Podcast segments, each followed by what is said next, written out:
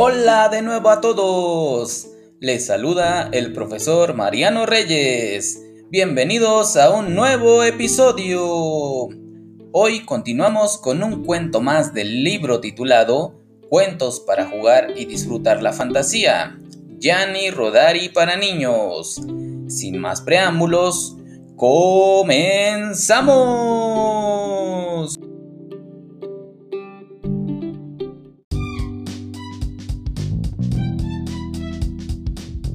Compañeritos, mi nombre es Atel Osmar García de tercero B y hoy les voy a compartir la lectura El ratón que comía gatos.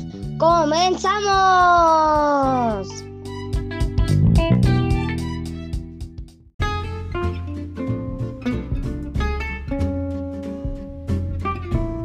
El ratón que comía gatos. Un viejo ratón de biblioteca fue a visitar a sus primos que vivían en un solar y sabía muy poco del mundo. Vosotros sabéis poco del mundo Les decía a sus tímidos parientes. y probablemente ni siquiera sabéis leer. Oh, cuánta cosa sabes. Suspiraban aquellos. Por ejemplo, ¿os habéis comido alguna vez un gato? Oh, cuánta cosa sabes. Aquí son los gatos los que se comen a los ratones. Porque sois unos ignorantes. Yo he comido más de uno y os aseguro que no dijeron ni siquiera. Ay, ya que sabía. A papel y a tinta en mi opinión. Pero eso no es nada. ¿Os habéis comido alguna vez un perro? Por favor. Yo me comí uno ayer precisamente, un perro lobo. Tenía unos colmillos. Pues bien, se dejó comer muy quietecito y ni siquiera dijo Ay, ya que sabía. a papel, a papel. Y un rinoceronte. ¿Os habéis comido alguna vez? Oh, cuánta cosa sabes. Pero nosotros ni siquiera hemos visto nunca un rinoceronte.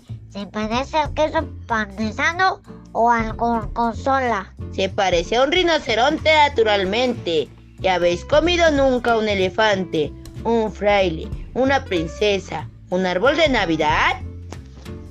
En aquel momento, el gato que había estado escuchando detrás del baúl saltó afuera con un maullido amenazador.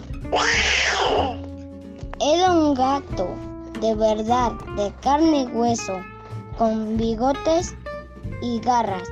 Los ratoncitos corrieron a refugiarse, excepto el ratón de biblioteca que sorprendentemente se quedó inmóvil sobre sus patas como una estatuilla. El gato lo agarró y empezó a jugar con él. ¿No serás tú quizás el ratón que se come a los gatos? Sí, excelencia. Entiéndalo usted. Al estar siempre en una biblioteca... Entiendo, entiendo. Te los comes en figuras impresos en los libros. Algunas veces, pero solo por razones de estudio. Claro, a mí también me gusta la literatura, pero ¿no te parece que deberías haber estudiado también un poquito de la realidad? Habrías aprendido que no todos los gatos están hechos de papel y que no todos los rinocerontes se dejan roer por los ratones. Afortunadamente para el pobre prisionero, el gato tuvo un momento de distracción porque había visto pasar una araña por el suelo. El ratón de biblioteca regresó con dos saltos con sus libros y el gato tuvo que conformar con comerse a la araña.